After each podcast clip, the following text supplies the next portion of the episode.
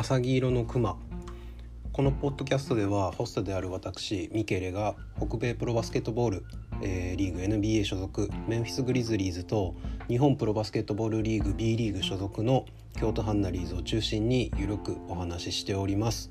それでは今回も始めましょう。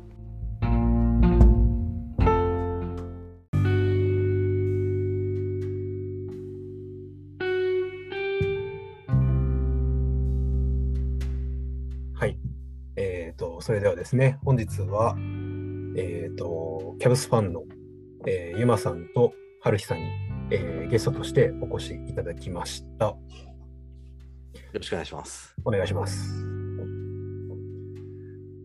もう、ね、何の話しようかなと思ってるんですけど、はいはい。まずですね、めっちゃ個人的なとこなんですけど、はい。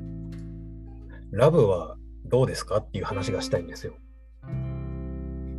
ボブはいいんじゃない？あの、多分、カブスからレブロンがいなくなった後、4年目だけど、多分今までで一番、なんていうの、やる気があるっていうか、アクティビティレベルが高いっていうか、で、コンディションもめちゃめちゃいい。そう、なんか去年までのイメージが強すぎて、うん。全然追っかけてなかったんですけど、はいはいはい。あの、僕ずっと尊敬してるプレイヤーがラブなんですよ。ああ、それはなんで？へいや、なんか自分のプレーとすごい似てるんですよ。え。プレイヤーとしてやってる時に、うんうんうん。ちょうどミネソタで全盛期のラブ。がめっちゃ活躍してたんです。うんで、そっからなんかそんなにサイズめちゃくちゃあるわけじゃないのに、うん。うんすげえリバウンド取れるし、うん。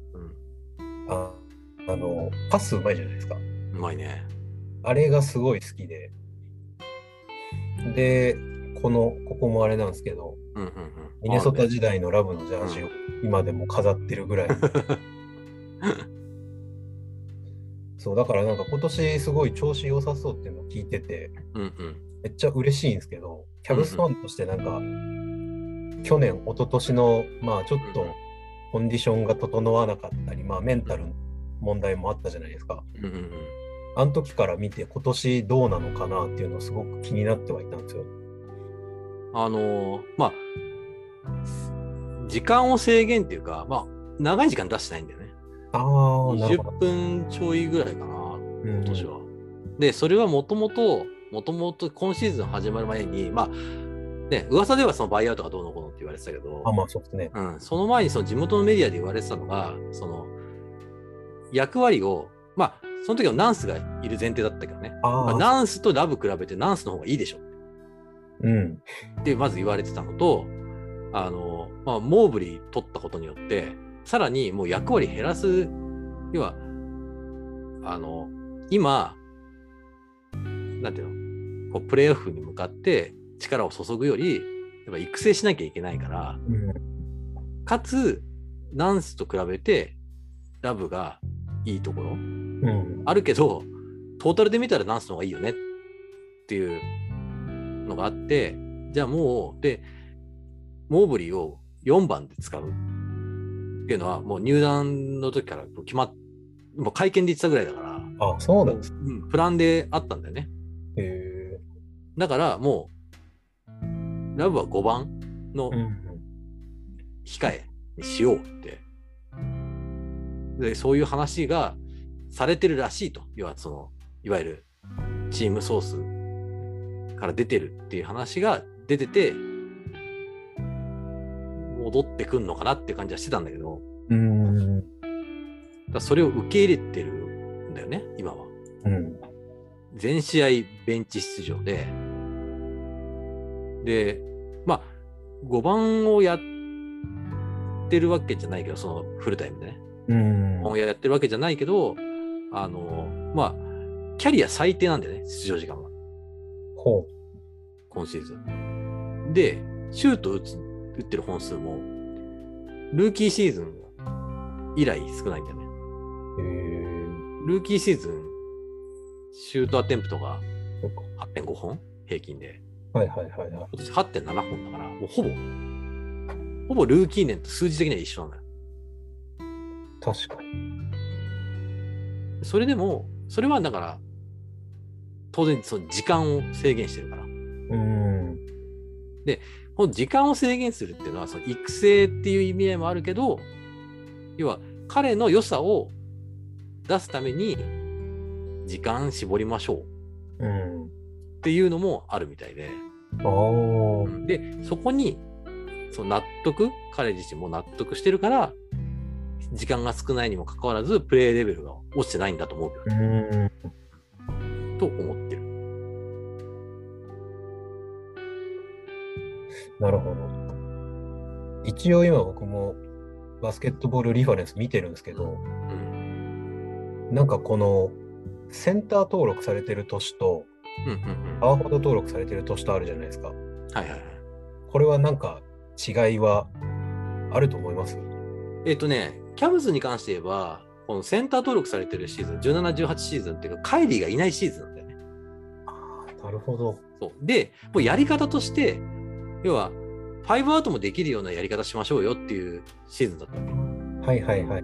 彼のラブの良さをセンターで出すことによって、あの、アドバンテージ取ろうっていううん。年だったんだよね。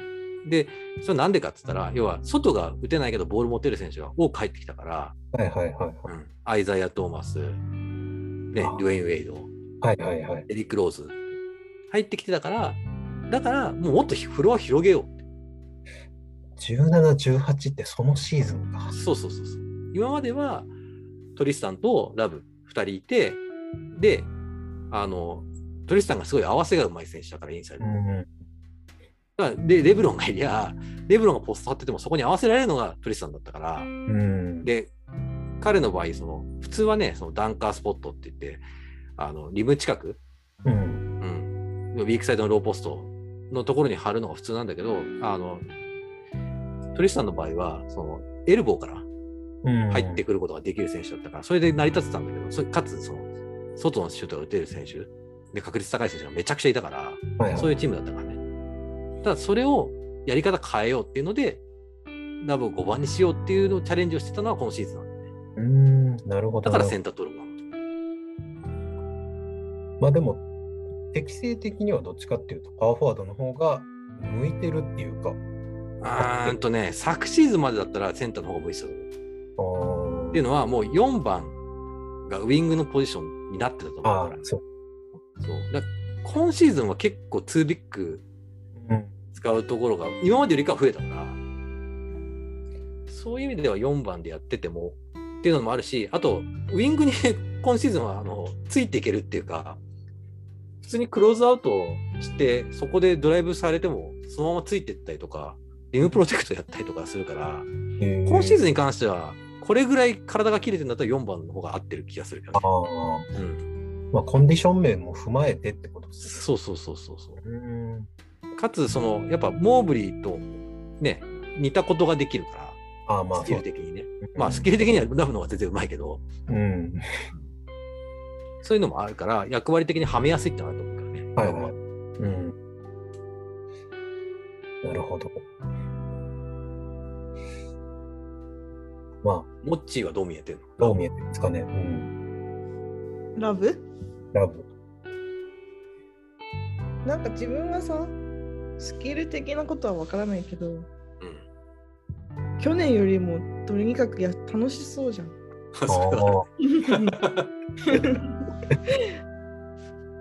なんていうの？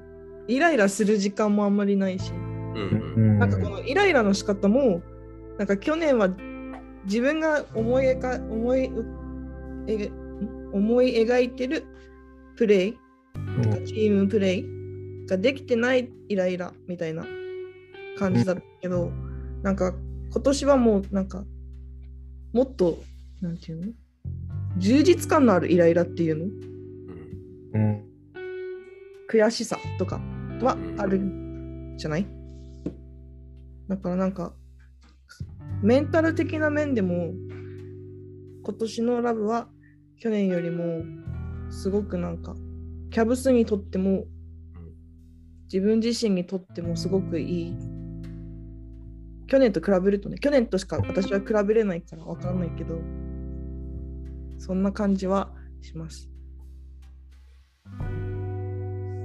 でも去年が割とどうなんですかね。シシーズン通して見てもキャリアワーストぐらいのだったね。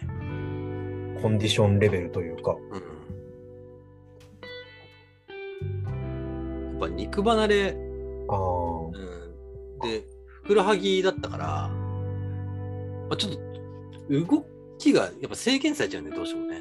うん。うん、相当、あの、注意して復帰したけど、やっぱり元戻ってなかったっていう感じはするけどね。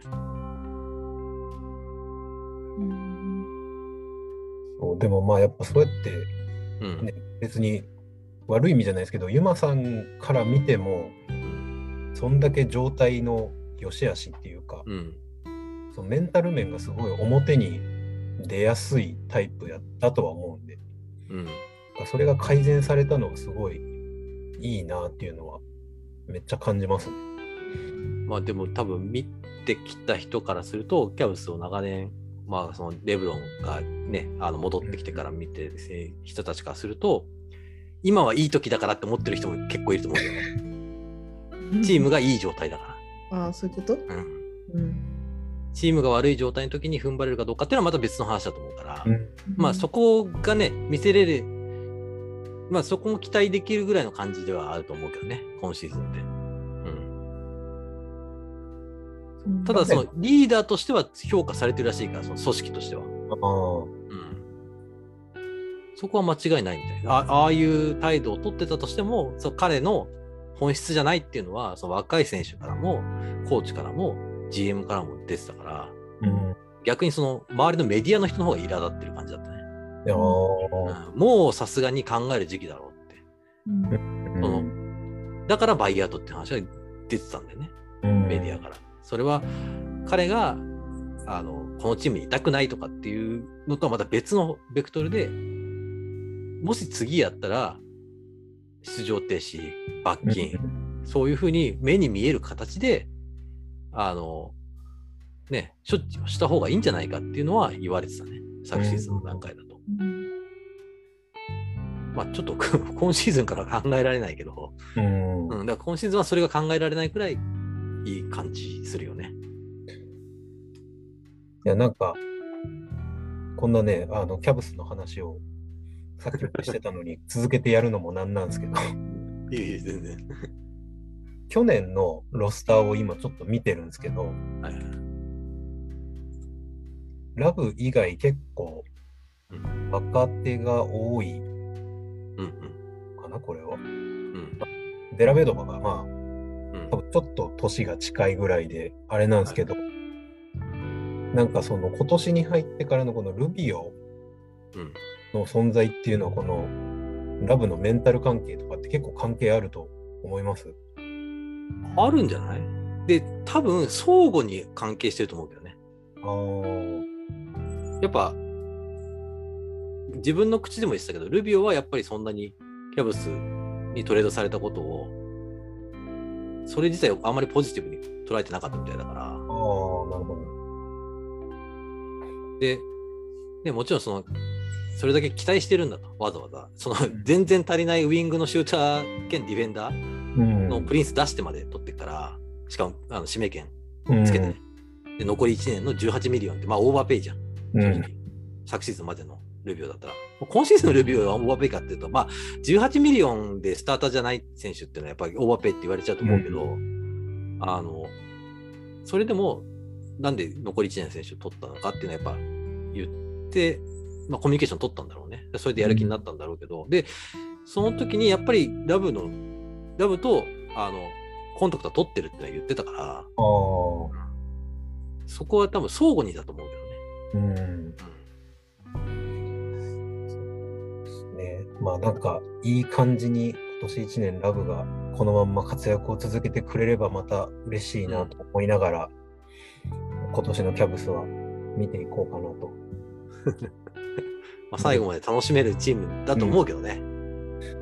まあ本当になんか見てても雰囲気めちゃくちゃ良さそうじゃないですか。うんうんなんか若手、なんか多分ベンチワークっていうか、もすごいなんか、うん。1試合しか僕もまだ全然ちゃんと見れてないですけど、なんかボディーランゲージもすごい、うん。ベンチも良さそうだし、だから若手が多いとそのベンチワークすごく難しくなってくるじゃないですか。はいはいはい。それをきっとルビオとラブがなんかいい感じに中和させてんじゃないかなっていうのをすごく感じてますね。どどうなんやろキャブスってすごい今シーズンめっちゃ真面目なイメージなんですよね、全体的に。うん。真面目だと思う。めちゃくちゃ。お調子者がいないというか、ああ、そうだね。なんかすごい、なんか多分前そんな話してましたよね。なんかうん、服が白か黒ばっかりでどうこうみたいな。まあ、だから KPJ があなった時にもう出すっていう判断をしたんだろうね。あ割とすぐに。もう、もうちょっとこれを、彼をケアすることによって、チームのその雰囲気っていうかカルチャー。がちょっとおかしくなっちゃうから、だから出すっていう感じでは記事は出てたけどね。うんうん、確かに。で、彼のような選手でも、まあ実際いた時はすごい真面目にやってたから、うん。シーズン中問題なんか全然起こしてなかったから、すごいいい環境だったと思うのよ。コロナになる前はね。で、コロナがあって、もう長いこと中断しちゃったじゃん。で、まあまあ。やっぱ彼を、その、コントロールできる状況じゃなかったから、そこでやっぱりそのプライベートで問題を起こして、で、そこからボタンの掛け違いみたいな感じになっちゃったけど、うん。もうなんならセクストンと KPG どっち残すみたいな話されてたからね、メディアでは。地うん元のなんかそれは読んだ気がします。僕うん、それぐらい期待されてたから、そう。でも、今のうんキャブスの試合からも見て取れるようなカルチャーともう合致しなくなっちゃったから、うんうん、だから出されたんだろうし、そこをすごく重く見てるうんっていうのは間違いないんだろうなって気がするけどね。才能とかよりも。そのカルチャーって、うん。どっかそのターニングポイントみたいなのってあったんですか？えーっとね。これ俺の勝手な考えよ。勝手な考えだけど、要は、それまでって才能重視だったわけじゃん。あの、ドラフトする選手とかね。アービング取って、あトリスタン取って、ウェイターズ取って、ベネット取って、あ、うん。ビギンズ取って。で、そこからレブロン来たから、ガラッと変わったけど、はいはい。レブロン、ポストレブロンは、もうずっと真面目な選手ばっかりだから、もう、レブロンがいなくなるって決まった時に、もうそういうカルチャー作りからやっていこうっていうのは決まってたんだと。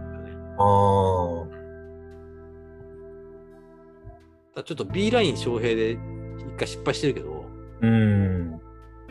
あれも、まあ、彼のね、そういう教育者的な、まあ、大学のへ、ね、コーチとして長いから、うん。そういう面をね、買ってやったんだろうけど、ちょっと子供扱いしすぎたっていうので、まあ、NBA と合わなかったっていうので、いなくなっちゃったけど、うん、あれもなんかその、思いつきとかじゃなくて、えっ、と、アシスタント GM、ちょっと名前忘れちゃったけど、アシスタント GM の人うがん B ラインの教え子なんだよね。ああ、そうなんですね。そうそうそう。で、そもともとそのアシスタント GM の人はクリーブランド、まあ、ノースイーストオハイオで有名なバスケットボール選手だったらしくて、で、レブロンと同じ年代の選手らしいんだけど、まあ、NBA には引っかかんなかったけど、うん。そういう選手、そういう選手だった人がいて、で結構つながってはいるんだよね。ずっとやうんやってることとか、そういう登用、登用する理由とかっていうのも、一応一つの、こうなんていうの指針のもとにやってってるんだろうなっていう感じがする。うん。結果は出てなかったけどね。まあでもなんかそれがどんどんこう積もっていって今のキャブスになった感じですよね。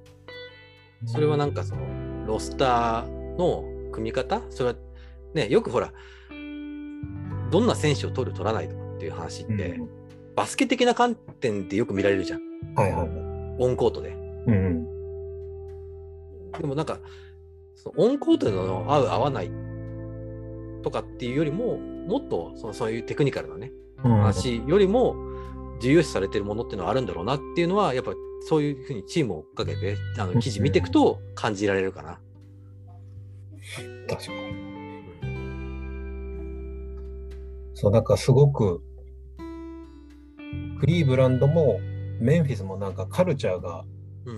ものすごい独特というか、うん。しっかりしてるものの上に選手が乗っかってきてるんで、すごいその点では、キャブスとはなんか共通点じゃないけど、うんうん。なんか似てるところをすごく感じるんですよね。だから6、7年前のグリズリーズとか見てたら、モッチーもだいぶ気に入ってたと思うけどね。そうなんだ。相当、あれはめちゃくちゃ魅力的だったよね。他のチームのファンの人から見ても、すごい魅力的だったと思う。うんあれは特別だったよね。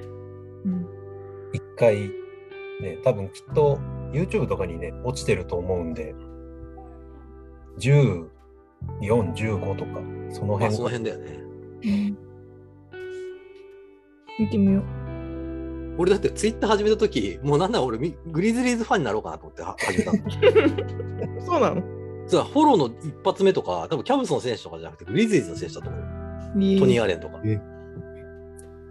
でも、やっぱサマーリーグ始まって見たけど、グリーズ見切れなくて、うんあやっぱキャブスの試合しか見れねえなってなって、やっぱ無理だなっつって、も う数週間で終わったけど。そうだからなんか好きになった時代があれよりもちょっと前からなんですよね、僕も。うん。もともとずっとなんかあちこち見てて、はいはいはい。で、あなんかグリッドグラインドの、うん。まあ、今でこそザあのジーボとかトニー・アレンとかうんめちゃくちゃ好きなんですけど、もともとゲイが好きで、ああ、はいはいはい。でそっからなんかゲイがいるからグリズリーズ応援しようみたいなうん。入りだったんで、カルチャーとか全然知らなかったんですよ。はいはいはい。すごい派手なダンクができるプレイヤーがいるんだなぐらいの感じで見始めたら、なんか、このチーム、他のチームと全然違うっていううん感じがして、そこからずっと引き込まれたんですよ。ゲイはいい選手になったね。いい選手っていうか、いい選手だったけど、なんか、すごいいいベテランだったね。なんか、最初はやっぱりね、得点が取れてなんぼの選手だったんで、うん。この先短いんだろうなと思いながら見てたけどね、やっぱり多分怪我もあ、あるだろうね。前十字かなんかやってるはずなんですよ。だから、まあまあ、そんなに長く生きれないだろうなと思ったんですけど、普通に今、ジャズでももうローテ入って、普通に嫌だったよ、今日の試合。そうか、今日ジャズか。うん。なんか最後の最後にモブリーがスーパーブロックしたのを見たんですけど、うん。結果は確かあれなんですよね、負けたんですよね。負けた。1点差だっけ？1点差。うん。まあ、惜しかったね。でも、なんかまたキャブスの話に戻るんですけど、うん。ジャズとそこまでやり合えるぐらいになったっていうのは、めちゃくちゃ収穫としてでかいいや、んでかいでしょ。やっぱネッツともね、やり合ったし、サンズも結構追い詰めたし、ゴールデンセイトもね、3クォーターまでは優勢に、まあ、ゴールデンセイトの時なんかもう選手全然いなかったけど、それでもやり合えるぐらいだから、うん。やっぱりその、負けないうんうん。ただじゃ負けないみたいな感じにはなってきてるよね。うん。そう、なんかね、グリズリーズの試合を見てると、本当ね、序盤にちょっと、始まる前に話してた、あの、なんで負けたっていう試合をうん。連発してるんで、それで4位がすごいけどね、今。そうなんですよね。まあまあ、ずっと今シーズン通して、ね、開幕戦がちょうどキャブスだったんで、うん。あれだったんですけど、もう1試合目から、もう今年のグリズリーズのハイライトが出たじゃないですか。あれすごかったね。すごい測るもんね。なんか、仕事半分もうそっちのけで見てたんですけど、うん。前半からもうなんかモランとかとんでもないプレーを一生し続けるっていう。で、ハーフタイム直前にはもうなんかゴールテンディングなのか何なのかわからないスーパーブロックがあって、うん。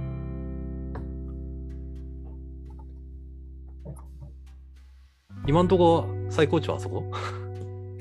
今んとこ最高値はあそこじゃないですかね。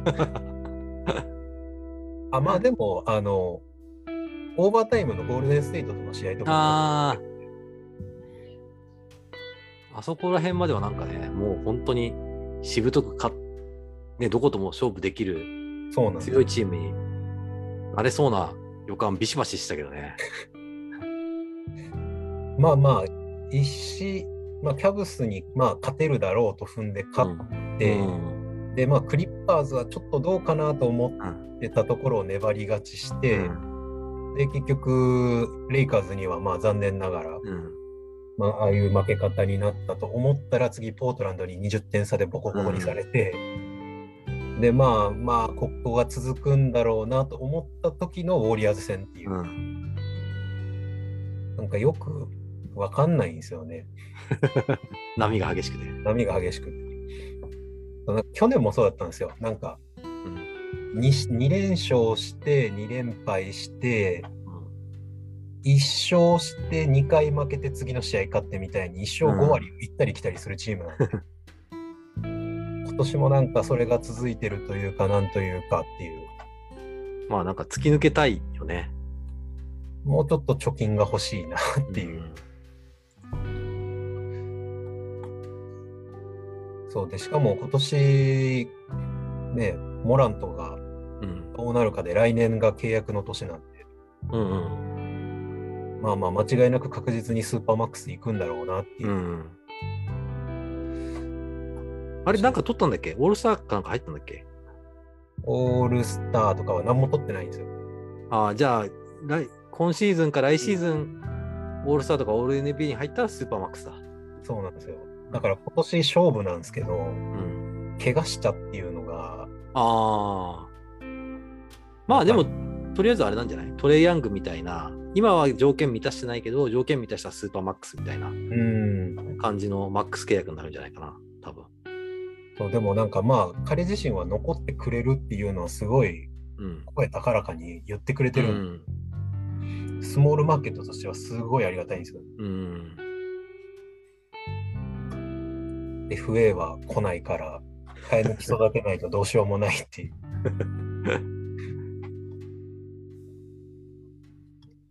まあ、来ないよね。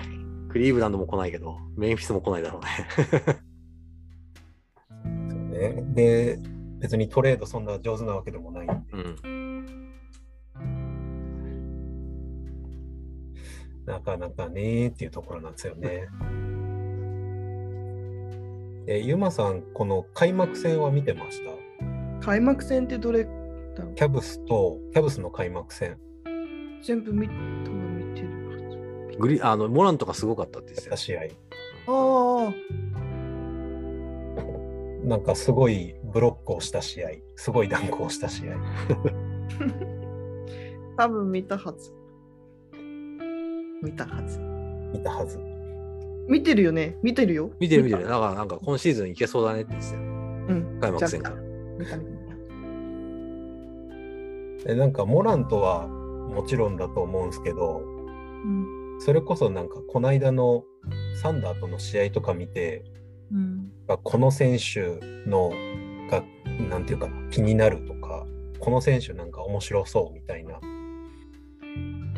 あんまり私に聞かないでください。私はこの持ちキャブを飛び越えてはいけない人間なので、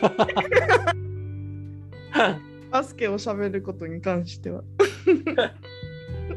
いやなんかどう見えてんのかなと思って。持ちキャブの中ではまだ許されるけど、持ちキャブを超えた瞬間に許されないキャラクターになるので。あ気にしないと思うよ、周りの人は。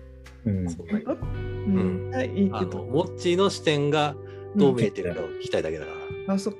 うん、そのバスケでどうこうとかじゃなくて、うん。単純に、ね、その人の視点がそう。から見てどう見えてるのかをうん。聞きたいんじゃない、そっか。うん。なんかでもなんかさ、でも自分は正直、三段の試合を見てたときは、さっき言ったみたいに、あの大きい人がいない試合ってこうなんだううんって思ったのと、あとスピード？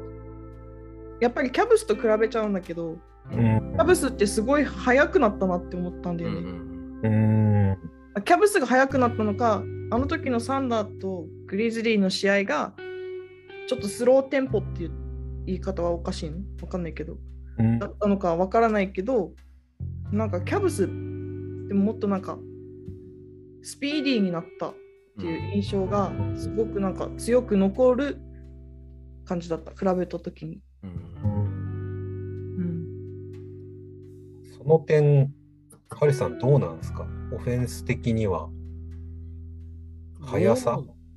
なんだろうね。あの、まあ、アダムスいる時といない時でだいぶ違うチームじゃん。ああ、まあ確かにそれは。うんオフェンスで言えば。で、あの、アダムスいない時ってもう5アウトにですね。近いシうん。チュエーションが多いし、まあ、それを作ろうとしてる。うん。で、あの、一回、その、ね、スクリーンとかで、まあ、ズレを作った上で中をアタックしましょう。で、そこから外にパス出しましょうっていうのがうん。形だと思うんだけど、まあ、その分じゃない？パス、で、あの、どっちかっていうと、キャブスはそんなにさ、あの、ドライブでガンガンいける選手いないから、うん。だからその、パス回さないとダメで、実際その、パス回数はちょっとわかんないけど、アシストはすごい多いチームだからさ、うん。そういう意味でやっぱ当たり前だけど、ね、ボールの方が早く動くから、まあそうですね。うん、だからそういう印象になるんじゃないかなっていう気がするけどね。あで、特にその、モラントはいなかったかもしれないけど、で、これモラントいるいないに関わらず、あの、そういうやり方はするじゃん。まあ、ベインにしろ、メルトンにしろ、ディロン・ブルックスにしろ。で彼らを、に、ボールを渡して、で、その渡し方。を気をつけて、そこからアタックしましょうよっていう感じのオフェンスに見えるから、ちょっとあんまり、ね、あの、回数は見てないけど、でも、その彼らの積極性を生かす。だシュートもさ、すごい打つけど、その分ね。うん。そういう意味でかなって気はするけどね。うん。そう、なんか、どどうなのすごいなんかこうんうん。う、ね、グリズリーズを追っかけてる身からすると、割と今年ゲーム早いなっていう印象がうんうんあるんですよね。ペース。うん、まあでも、モラントいなくなってから落ちてんじゃない？さすがに。ペース。うんまあ、多少落ちてると思うんですけどね、うん。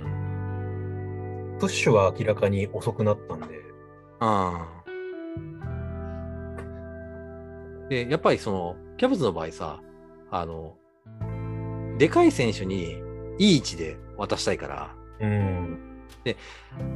あの、そういう意味で、まあ、早くっていうかさ、それね、もちろんその、ペイントエリア3秒以上入れないから、まあまあまあ。うん、そういう意味で早く判断して、そういうふうに渡そうっていうのはあるからさ、うん。うんその代わり、その、ね、ハーフになっちゃうと、あの、グリズリーズの方が、まず、外でどういう渡し方をしようってところから始まるから、うん。まあ、そういうところが印象の差になってんのかなって気はするけどね。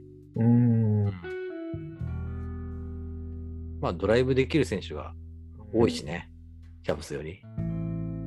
まあ、キャブスの方がでかくてうまい選手が多いっていうのがうん。決定的な違いかなっていう。うん。もうちょっとね、ジャレン・ジャクソンがうまけりゃねって感じもするけどね、インサイドのプレーが。まあ、これでも今年マシになった方なんだ。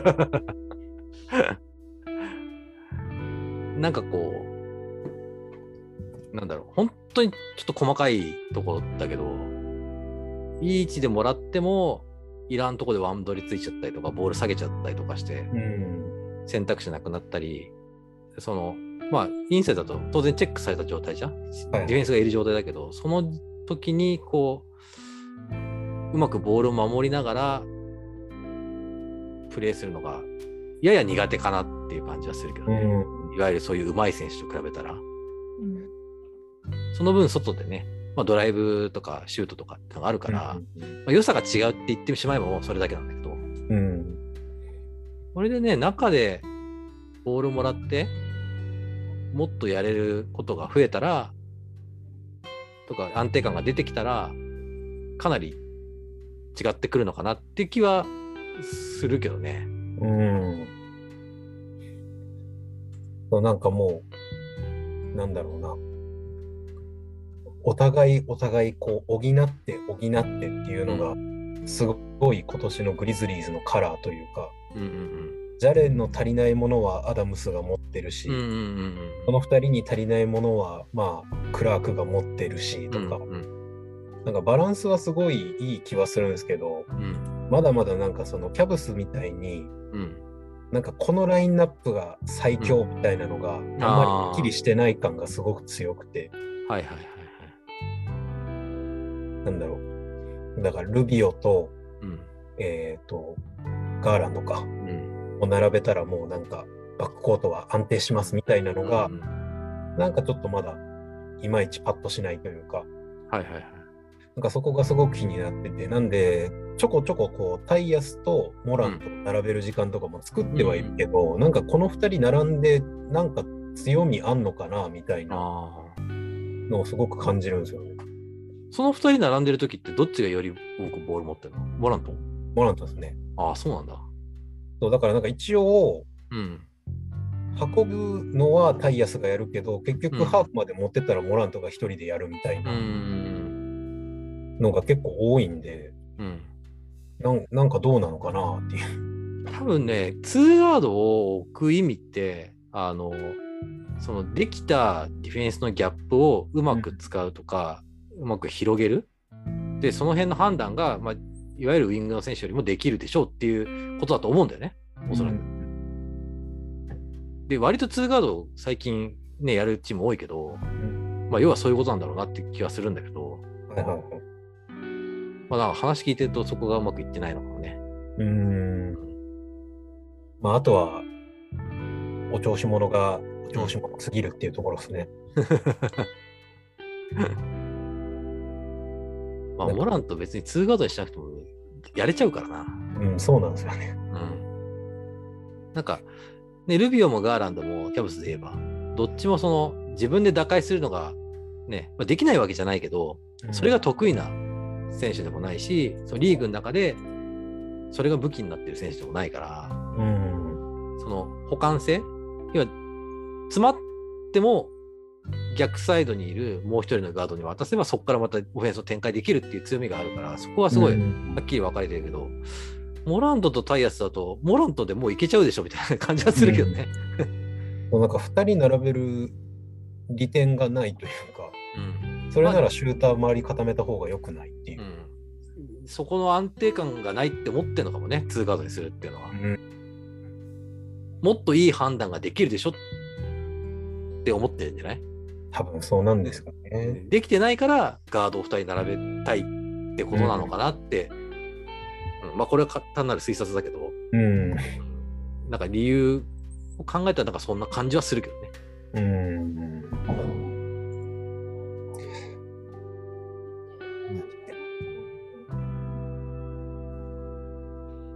まあ、でもなんか今、トロントとの試合流しながら話してるけど、ブランドン・クラーク、だいぶ良くなったね。そうこの試合はなのかもしれないけど。今年、なんかでももうシーズンうん序盤は、もうあいつはトレードだぐらいの勢いでうん言われてたんですけど、一気に多分途中ど、なんかのタイミングで、うん多分ジャレンかなんか誰かが欠場のタイミングでうん出たら、ルーキーイヤー張りの活躍をうんうんして、で、そこからいきなりまたローテに戻ってきてっていううん。うん感じで。なんで今年は割となんかいい感じなんですけど、うん。ローテが、グリズリーズ9人ローテで回すんですけど、うんうん。そこがすごい熾烈になってて、はいはいはい。で、インサイドはもう、うん。そこまではずっとティルマンが出たりとかうんしてたところが押し出されたりしてるんで、うん。いい意味で、ちょっと今人が過剰というか、うん。使える選手が多いけど、うん。なんか使いどころに悩むというか、うん。まあ一長一短あるんだろうね。多分ね。そうなんですよね。全員が全員一長一短すぎて、うん。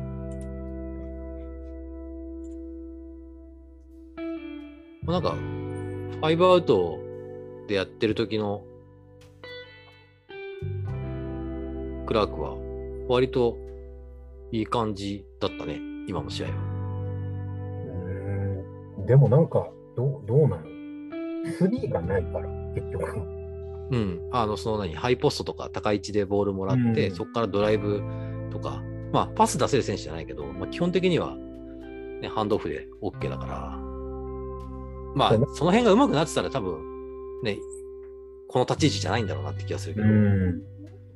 まあ一応、なんかあれじゃないですか。多分ラプターズ戦って割とゾーン敷いてくる相手が。相手があったんで、ああ、そうなんだ。その対策として多分真ん中にハイポストに置いてワンドリでフローター打ってくれるうん。クラークっていう選択肢をまあ入れた方がいいのかっていうところでうん。使ったのかなっていう気もするんですけど。まあ、あんまフローター打たない方がいいけどね。フローターはまあなんかその、打っちゃいけないわけじゃないけど、あの、決めれないなら打たない方がって感じだよね。まあそれも打ってなきゃ決めれるようにならないから難しいとこだけど、でもクラークはもうフローターしかあれがないんですよね。要は1回しかドリブルつけないからだと思うよ。あ彼みたいな、いわゆるその、どっちかっていうとストレッチ4タイプじゃん。オフェンスで言えば。あ、まあどっちかっていうと。うん。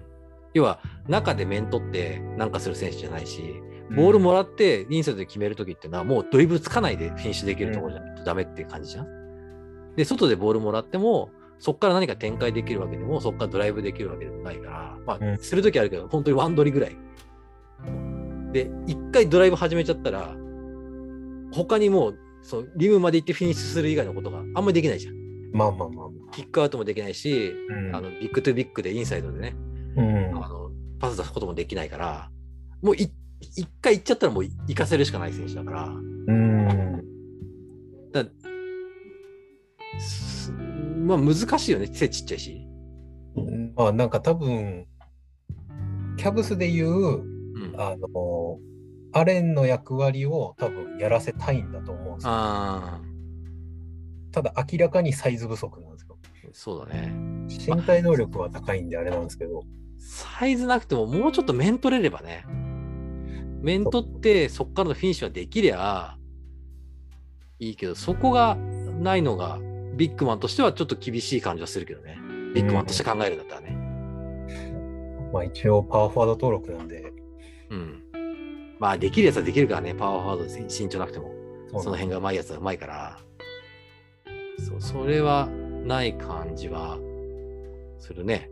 うん。うん、でちょっとどうしても役割が限定的になっちゃうから、そこで生きればいいんだろうけどね。そうなんですよ。うん。なかなかここは何とも言えない感じで。うん。で、あと特にその、両サイドのコーナーに選手をよく置くから、グリズリーズって。まあ当たり前だけどね。そのモラントっていうとんでもねえのがいるから、うん、あの、もっとね、エンプティサイドってそのコーナーに人がいないサイドでピックアンドロールしたら、もうちょっと生きる気がするけど、あの、クラークも。チームとしてそこを別に狙ってるわけじゃないから、うん、そういうところで、まあ、でも彼の場合はそのね、ペリメーターも守れるし、うん、まあ、使いようっちゃ使いようだよね。まあ、かといって、インサイド守れる感じもしないけど。うん。なんか、多分そのローテから外れたタイミングうんうんが多分今年のうん。それこそシーズン始まってすぐのうん。ブレイザーズ戦か。はいはい。あの時に、ジェンキンス何を思ったかヌルキッチにクラークを当てるっていうとんでも作戦をしだして、うん。そんなもん止めれるわけねえだろうっていうぐらいで、まあ結局インサイドを臨終され終わると。うん。で、その後多分デンバーの試合もちょっと出たんですけど、うん。まあヨキッチなんか止められるわけなく、うん。あっさりティルマンに場所を取られうん。っていうところで、なんかディフェンスをさせるにしても、アンダーサイズのパワーフォワードぐらいなら止めれるけど、うん。ああいう正センターをぶつけるってなるとなかなか厳しいなっていうポジション争いで勝てないのが厳しいね。うん。あの、いいとこで、もう本当にきっちりボール入っちゃうから、はいはいはい。あの、彼がインサイド守ってると。そういうとこだよね。だからなんかこう、守る、だからビッグウィングぐらいの感じ、ディフェンス的には、イメージだけど、要は外守れるけど、中がそんな守れないけど、でもじゃあ、ヘルプでは入っていけるみたいな。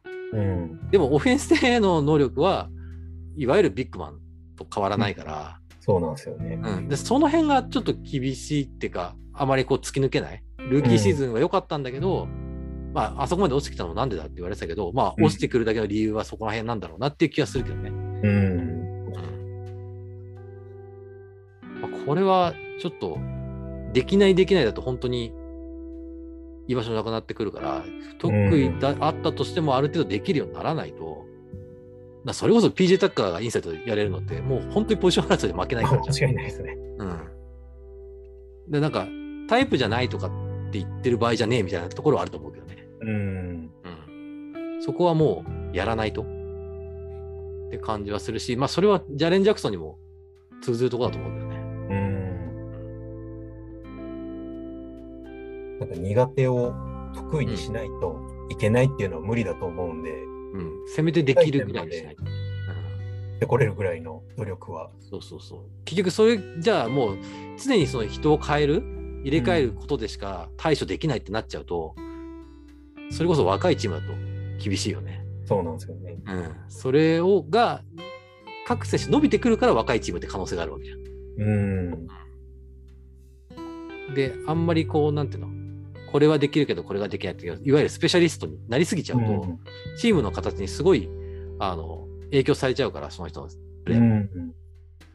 その、綺麗にはまるところはあるのかもしれないけど、はまりすぎちゃうと、他のことできないってなっちゃうと、ちょっと、状況の変化に対処できなかったりとかするから、ね、やっぱ15人しかいないし、その中で使える選手って、まあ、10各チーム10人とか11人とかその程度だと思うからさ、じゃあ使えないから、じゃあ他の人って、ね、常にやれるほどの選手層がどこのチームもあるわけじゃないから、あそうですね。うん、まあそれはね、各選手、そうなんだろうけどね、うん。うん、特にグリズリーズみたいなチームは。でも、それはね、メルトンがプレーメイクできたとか思うだろうし、もう、ないものねだりですよ、全部。ディロン・ブルックスがもうちょっと上手けりゃとか思うだろうしさ。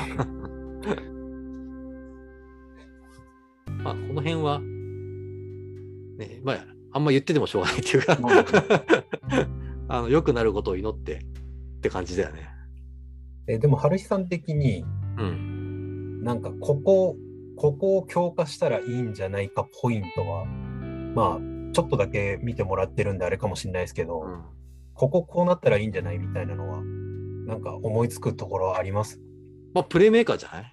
ああ。やっぱタイヤスでは物足んないですか？うーん。まあ、その、さっき言ってたけど、その2人置いても意味ないって見,、うん見えるんですよって言ってたじゃん。はいはいはいはい。まあ、要はもうモラントと一緒に出して、あの、力になれるプレーメーカー。あそれはもう、その、いわゆるポイントガードじゃなくてもいいんだけど、それこそウイングの選手でもいいけどね。あ。うーん。要は、モラントに任せる。まあ、特にその、終盤とかも多いけど、うん。で、彼がすごいから、どれだけモラントにやらせるかっていうのはあると思うけど、ダメだった時ってもう一回モラントに戻すじゃん。まあそうですね。うん、でで、いい形でボール持てる選手がいたらそこ出すけど、そこ詰まった時に、じゃあもうその選手に行かせるしかないとか、モラントに戻すしかないとかっていうのだと、ちょっと詰まっちゃうかなっていう。うーん。それを助けられる選手。モラントと一緒にいながら、一緒にコートに出ながら、スコアもできて、プレーメイクもできる選手。うんうん。まあ、どこのチームも欲しいけど、欲しいですね。う。うんん。でも結局そこだと思うけどね。うんじゃあぜひキャブスはルビオを譲ってください。でまあ本当に他29チーム欲しいんじゃない？あのいやバックアップとしては本当に多分リーグ最高クラスだと思うから。や今年あんなにね、ルビオが良くなるとは誰も予想してなかったと思うんで、やっぱ。まあ、なんかコーチが言ってたみたいね。あうん、スペイン版のルビオが欲しいんだ、うちは。つって。あ、あうん、あの、アグレッシブ言ってくれっつって。まあ本人も考えてたと思うけどね。あ、うんい。わゆるその、ね、プレーメーカーっていう仕事だけだと、限界っていうか、まあそれでどんどんどんどんチームをね、豊か強くなるときにコンリに変えられて、サンズが強くなるときにクリポに変えられて、うんで、ね、育成チームっていうか再建チームのウルブズに行って、しかもそこからまた出されるっていうのは、うんもうそれだけじゃダメなんだっていうのは本人も感じたとは思うけどね。うん。それとがあのコーチの意向がもう合致したから、うん、数字自体は多分確率的にはそんなに良くないはずなんだよな。多分ルビオって。例年に比べて。確か。だそれをだからその、ゴーサインを出すか出さないかの違いだと思うから、うんそれが今年の彼の状況とうまくマッチしたのかなっていう気はするけどね。まあ、確かに数字だけ見てたら特別いい感じではないです。そうそうそうそう。確率とかは別に良くはないのよ。ただ、明らかにシュート打ってる本数が多いから、うん。要はもう彼のシュートを打つっていうことに対して、チームが許容してる。うん。それが必要なんだっていうのを、あの、もうチームとして共通理解ができてるっていうのがやっぱでかいんだろうね。この好調にうんなってるっていうのは。まあ、これ数字に現れてないっていうか、まあその、兆しはあるんだろうけど、いわゆるそのトラディショナルスタッツがうん。出てこない部分なんだろうなって気がするけどね。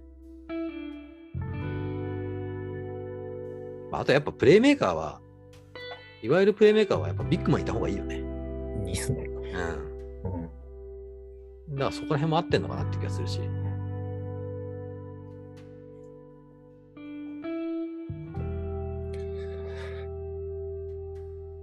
なるほど。まあ、もうあれかもしんないんで、最後に聞きたいんですけど、はい。メンフィスは何位で終了すると思いますか？レギュラーシーズンだろうね。ちょっと待ってね。もう今、まあまあ、団子なんで何とも言えないかもしれない トレードあんのかねトレーけど、トレードでももう出すコマがないんですよね。まあでもそれこそ本当指名権出すか出さないかの話だよね、多分ね。出さないですね。ねえでも出せないもんね。うん出すほどいい指名権ないっていう。うん。まあでも将来のだったら、割と、で、まあ、プロテクト取っちゃえばね。まあまあまあまあ。うん、プロテクト取っちゃって、あの、来シーズンじゃなくて、それ以降とかだと、まあ、価値爆上がりだと思うけど、まあ、多分そんなことしないと思うし。あー、どうだろうね。うん、でも、まあでもこれ、ロね、5、6位でストレートインは全然あり得るんじゃない？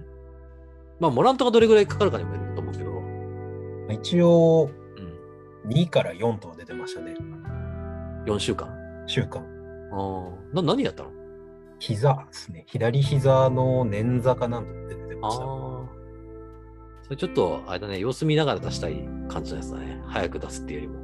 そうなんか、ただ、去年のジャレンも結局なんか、オールスター前には復帰しますとか言って、どんどんどんどん長引いて、あれなんで、まあ、あんまりちょっとメンフィスのメディカルスタッフ信用してないっていうところが。まあ、ちなみにあれよ、ジャレン・ジャクソンがね、やった怪我とセクストンがやった怪我は一緒だからね。る。あ、そうなんですか。うん。一緒一緒。同じ半月板断裂。軟骨ですね。そうそうそうそう。あれ、線状軟骨っていうらしいけどね。詳しくは知らねえけど。まあでも、ありえんじゃない？ストレートインもありえるし、プレインから落ちることはないんじゃないかな。プレインにどこが来るかですよね。まあまあ、でも、今の順位のままいきそうな気するけどね。あの、ブレイザーズが解体しなかったら。ああ、うん。ブレイザーズが解体しなかったらもう今のままプレインじゃない？って気はする。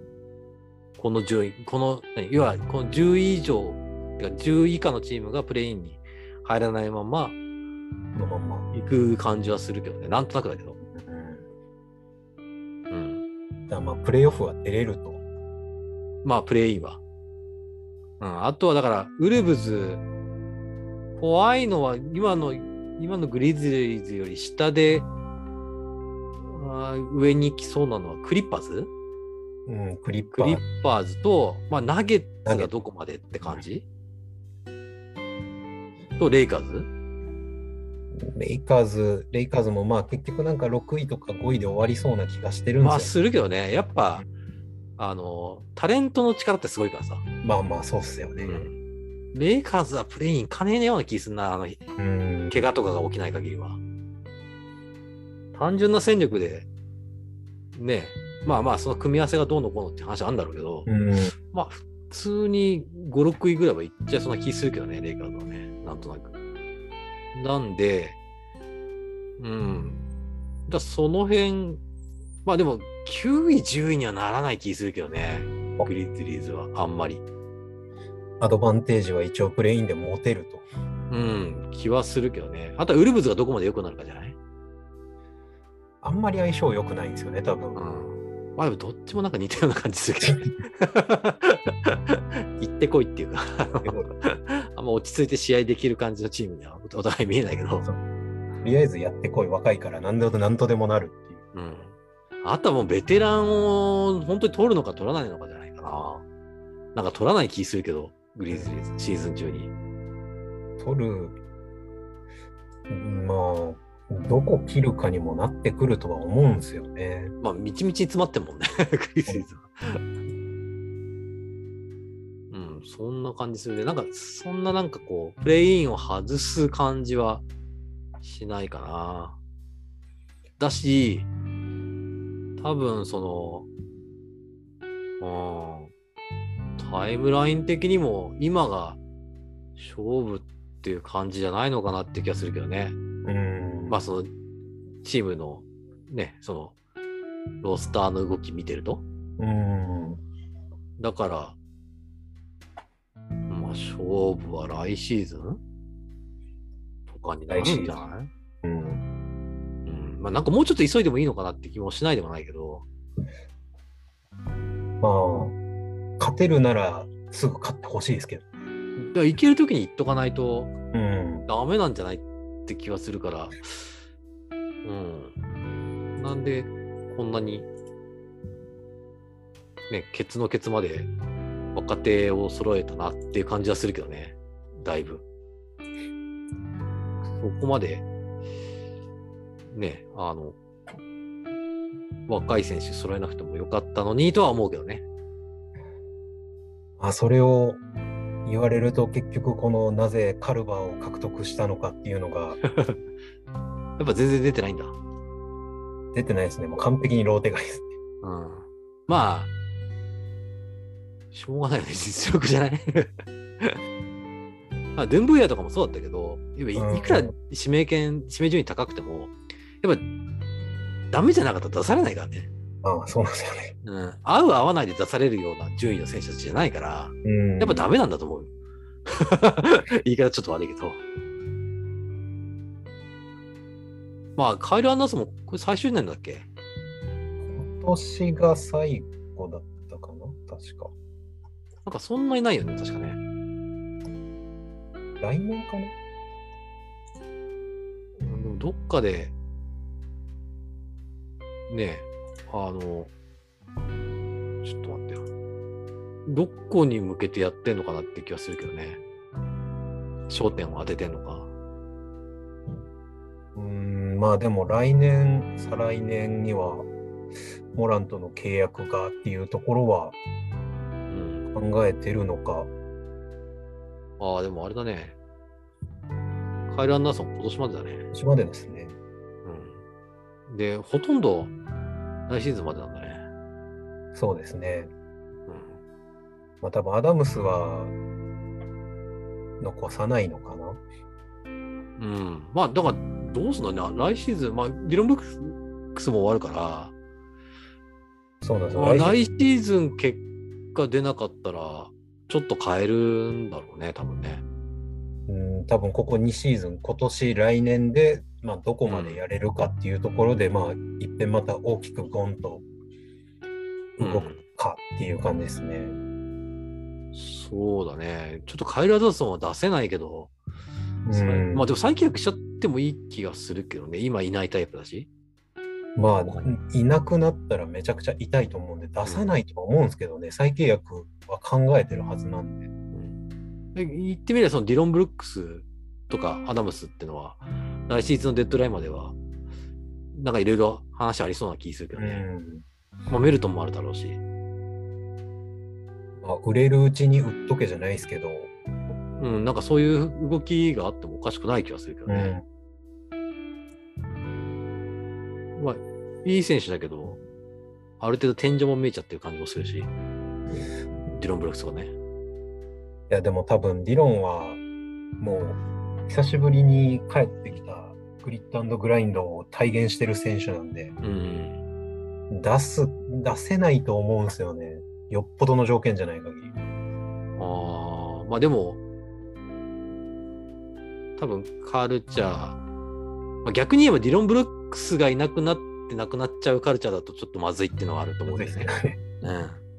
まあそれはキャブスにも言えると思うけど、うんそう。で、彼で誰かが取れるんだったら、取るっていうのは、まあそこまで価値高いかっていうとあれだけど、うん。うん。多分その次のステップになる選手を取れるっていうよりも、まあ、うん若手と交換とかになっちゃう気するけどね。うん彼ぐらいの位置だと。まあなんかキャブスは狙ってたらしいけど、誰もらえたんですかね、逆に。あ、多分ナンスとかだ、ナンスで考えてたみたい。うん。ナンスで、要はカイル・アンダーソンとディロン・ブルックスは狙ってたみたいね。で、ナンスに関しては彼がリクエストしてたから、ああ、そっか。けれど、まあ、多分その彼のリクエストがね、優勝、ってかそのプレーオフでの次のステップっていうことだったみたいなんで、まあ、そういうのもあってまとまんなかったんだろうけど、うん。まあ、プラスさっきのあの契約年数でコントロールっていう話から、残り1、2年のカイル・アンダーソンとディロン・ブルックスじゃちょっとっていう、うん。こうシュートが打てる選手の方がいいっていう、あの、もう相まってまとまんなかったんだろうけど、うん。まあでもそうだね。結構、結構、結構だな。結構です。ね。ティルマン、ティルマンはどこまで行く？か。うんでもティルマン結構いい選手だと俺は思うから。好きなんですけどね、やっぱちょっとアンダーサイズなんで、まあそうだよね。そこがネックになって、なかなかちょっと使えない、使いにくい。センターなの？やっぱ使っ言い方は。使い方センターですね。あ結局やっぱなんかこう、ジャレンと並ぶことを重視してやるんで、あはいはいはい。その、グリズリーズのポッドキャストでずっと言われてるのは、クラークが今こんだけ出れてるのも、うんうん。オフェンスでセンターの役割ができて、うんディフェンスでウイングとかまあ4番、ちょっとアンダーサイズの4番とかつけるのが、ジャレットの組み合わせが一番いいから使われてるみたいな、うん。あれなんで、結局ジャレンと並べるのは、まあ、アダムスしかり、まあ、オフェンスでリム周りの仕事をやってくれる。っていうのが、まあ、最低の条件では絶対になってくるんじゃないかなっていうので、ジャレン・ジャクソンってウィング守れないの？うん、まあ一応守れるんですけど、うん。どっちかっていうとやっぱブロックをああ。したい、まあヘルプにしたいよね、多分ね。ヘルプにしたいから、結局マッチアップとしては相手の5番につけるような。うん。なるほどね。まあなんかウィングとかに、ウィングの選手ついてて45度とかに行ってブロックできないとかは嫌なんだ。そうなんです。多分嫌なんですよ。まあいいとこコーナーだろうね。そうだから、多分キャブスとかとは相性はあんま良くないと思うんですよ。うん。モブリーも開くし、うん。作ってなったら多分そっちとマッチアップしないといけなくなってくうる。ん。結構、結構あれだね。割とこっからどうすんだろうっていう感じのロスターしてね、契約状況も。まあまあまあ、モラントとジャレンでやるのは目に見えてるんで、その周りどうすんのかなっていう。うん。まあ、ベインは決まりっぽい気するけどね。こんだけできると。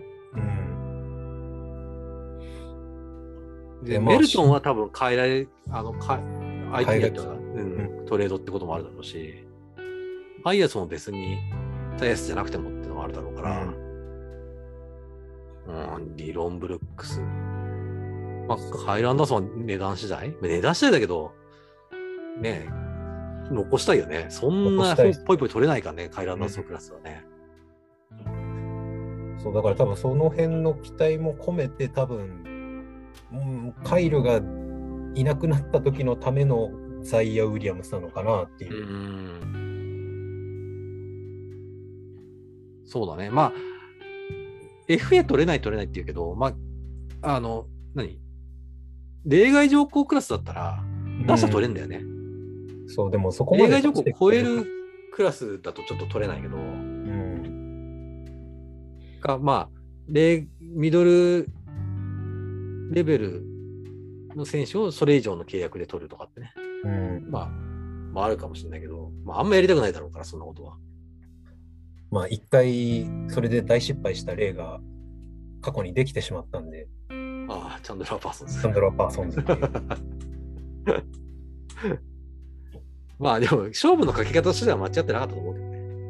他に取る選手もいなかっただろうし。まあキャリアでまあ一番いい状態の時に取ったんで。うん。まあ、あれはしょうがないよね。あの、欲しいプレースタイルの選手だったじゃん。しかも。そうなんですよ。ギャンブルに失敗したと思うしかないんですが。まあ、ちょっと、でかいあれだったけどね。でかいあの、負債が残っちゃったけど。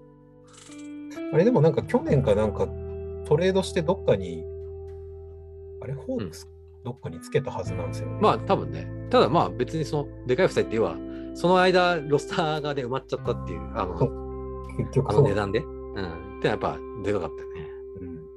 うんまあ、でもや、またやると思うけどね。そういうのは。どっかでまあやると思いますよ。うん。で、それに行く前の段階な気がするから、今は。今シーズンの結果次第で、かなうん正直、正直なんかこう、あ、これで順調にいったら、あ、西のトップ4に入れるみたいな感じのロスターには見えないけどね。やっぱどっかでロスターチェンジした方がいい感じはする。グリズリーズファンも思ってないと思うんですよね。トップ4に入るああチ。ームだっていうのは。だから、ね、いろんなあ巡り合わせで5位とか4位とかに入る可能性もあるけど、やっぱその、ね、抜けてんのは3チームだからさ。そうですね。うん。で、あんまりね、うまくいってないからさ、その下のチームたちうは。ん。まあクリッパーズは可愛いないし、でレイカーズはまだし、マブスもそんなに上がり目があるわけじゃないじゃん。だから、なんだかんだで、いっちゃいそうな気はするけど、ういっちゃい気がするってか、いいきかねないけど、状況的に。で、そのね、その先、いけるロースターには見えないから、このままやってて。だから、なんか、今シーズンの結果で、うんまあ、あとはまあ、あれだよね、本当にメルトン、ベイン、ブランドン・クラーク、ジャレン・ジャクソン、このあたりがどこまで伸びるかなんじゃない？今シーズンは。まあそうですね。うん。それでね、プレーオフなりプレイに行って、どういう戦いができるか。うん。まあね、あとね、4ヶ月あるから、4ヶ月 ?5 ヶ月か。あるから、その間に、ね、あの、上がったり下がったり、ジェットコースターやりながらどうまとめていくかなんじゃないかな。うん。ですね。俺はコーチ結構好きだからさ、グリズリーズの。割と、クロート好みというか、うん。いい陣営は揃ってると思うんで。うん。なんかこう、なんていうの？やりたいバスケにこだわるタイプにあんま見えないからさ。コーチがもう、ないならないなりにやれるタイプだと思うから。うん。だから、うん。うん、そんなにめちゃくちゃ大崩れするような気もしないけどね。まあそうですね。うん、もうとんでもない連敗繰り返すとか、そういうのはない気がするから。うんまあ、勝って負けて、勝って負けてがずっとそうそうそうそう。だから、めちゃくちゃ将来明るいっていう感じもしないけど、うん。まあでもやっぱ、モランと一人いるだけで優勝の可能性あるからね。普通に。それぐらいの才能だと思うからさ、彼は。で評価してもらえるんですね。いやー、全然あり得るでしょ。俺、トレイヤングよりか俺、条件値上だと思うから。あうん。もちろんガーランドよりね。あ。うん。若手のポイントガードだと、ね、ドンチッチ、ヤング、うん。オラントがトップ3だと思うけど、ああ。見つけたら俺2番目だと思うから。だから、うん。それだけでも明るいっちゃ明るいけどね。まあ、ドラフトで指名したっていうだけでも。うん。そんな感じかな。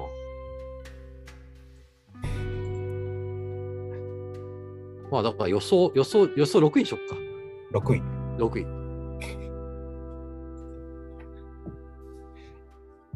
じゃあそこで笑ってるユマさんも、順位をぜひ。6 でも自分はずっと最初の方からこの質問をされるまでされてからずっと6位よりの7位って思ってました。ので6位よりの7位ですが理由は聞かないでください。いいいいとこつくね、でもね。6位と7位でめっちゃ迷ってうん。やりきたりしたけど7の方がなんか強そうだったから6位よりの7位。うん多分ファンとしても多分その辺だと思ってる。うんまあ、ウルブズ・ブレイザーズよりか上行きたいよね。行きたいですね。うん。ブレイザーズは本来だったらこの位置にいるチームじゃないけど、うんちょっとどうなるか分かんないからね。こっからチームまとまるって、まあ、ちょっと難しそうだからさ。欲しいですね。うん。GM 変わるって相当だからね。だってもうプラン組んだ人がいねえってね。いや、無理じゃんって感じはするけど、めちゃくちゃっすよ。うん。この時期にいなくなるって聞いたことないけどね。うん、なんで、まあそこら辺よりは上行きたいだろうし、行けるだけのポテンシャルはある気するよね。やっぱ、なんだかんだで、ウィング、そこそこ熱いじゃん。いい選手はいますね。うん。うんあの、突出した選手はいないけど、あの、普通にね、あの、どこのチームでもメインロッテに入れるぐらいの選手が、うん。ね、3 4人ぐらいいるからさ、ですね。うん、そこはやっぱ、大きいんじゃない？うん。うん。まあ、ね、な長くもないし、でかくもないけど、そういう選手たちじゃないけど、でもその代わりシュート打てるし、ね、リム攻めれるから、うんう。ん、そういう意味ではなんか、うん、オフェンスでは結構いい感じはするけどね。うんうん。まあ、あとはディフェンスレーティングが最下位なのが示すように、どんだけディフェンス改善できるかだと思そんなにやばいんだ。何がやばいの？ピックアンドロールのディフェンスができないんですよ。それダメだな。もうなんか、アンダーするのか、オーバーするのかも中途半端なディフェンスしかしないんで、ハンドラーがそのままプルアップ打てるっていう。うん。あ、でも中まではいかない。中まで行ったら逆にリムプロテクターとしてアダムスとジャレンがいるんで、うん。割となんとかなるんですけど、シュートのうまいハンドラーにやられるともう、スコ抜かれで勝手にシュート決められて終わるっていう。うん。だからハードフェッジとかで多分こうしっかり追っかけられるのがディロンぐらいしかいないんで、はいはいはい。結構そこがしんどい。モラントとかピックかけられるともうそのまんまついていこうともしないんで。うんなんだろうね、でも、本当はそんなに中やられなかったらそんなに悪くなるはずはないんだけどね。やっぱバスケットの近くで打たれる数が多いのと確率が高いのが一番効くから、うん。あれやられると本当に外もチェックいけなくなっちゃうから、そうですね。うん。だから、まあやっぱり、うん。中やられ、まあちょっと数字見てみないと分かんないけどね。でもその、ピックで剥がされるっていうのは、剥がされてそのまま、まあだから結構自由にやらせちゃうんでしょ？うん、そうですよね。うん。で選択肢を限定できないとやっぱきついから、どんな守り方しても。まあでもその辺は、選手がいないのでなければ、なんとかなる気がするけどね。うん。うん。でもう、モランと出てるときはもうある程度しょうがないとしちゃうんだったら、まあ、そのまま、うん。ジェットコースターのままな気もするし。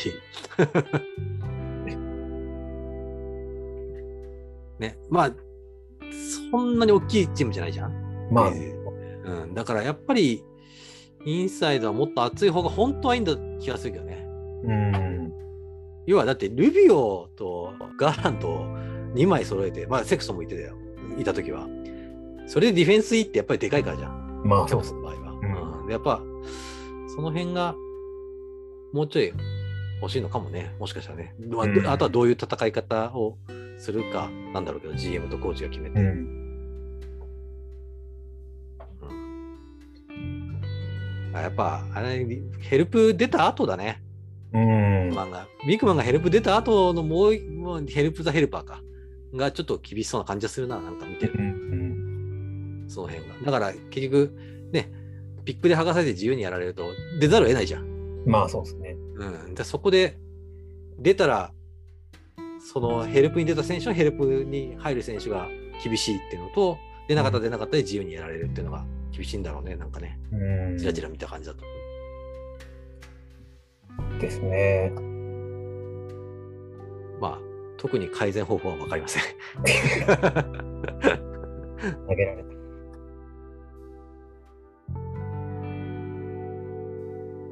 まあ、次に、1月4日にうん。キャブスとの試合があるんで、うん。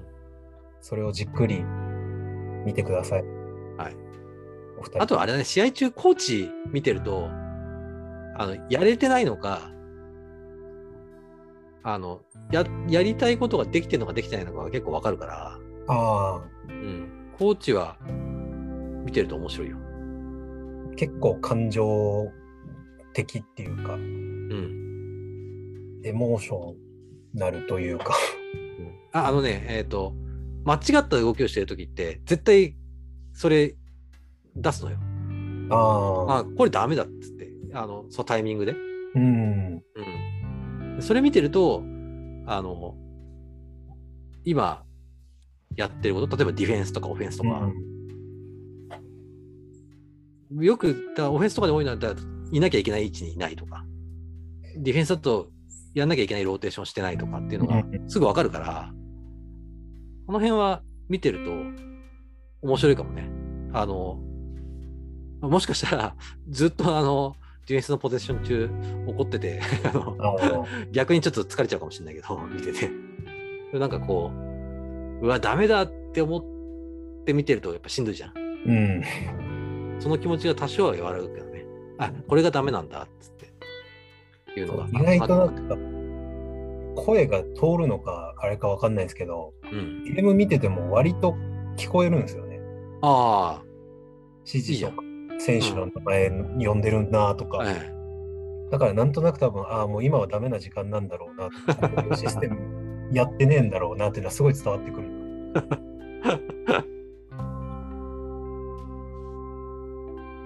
でもまあそういうコーチの方が見てて面白いけどね。うん。うん。淡々とやられるよりかは、うん。いいんじゃない？です。はい。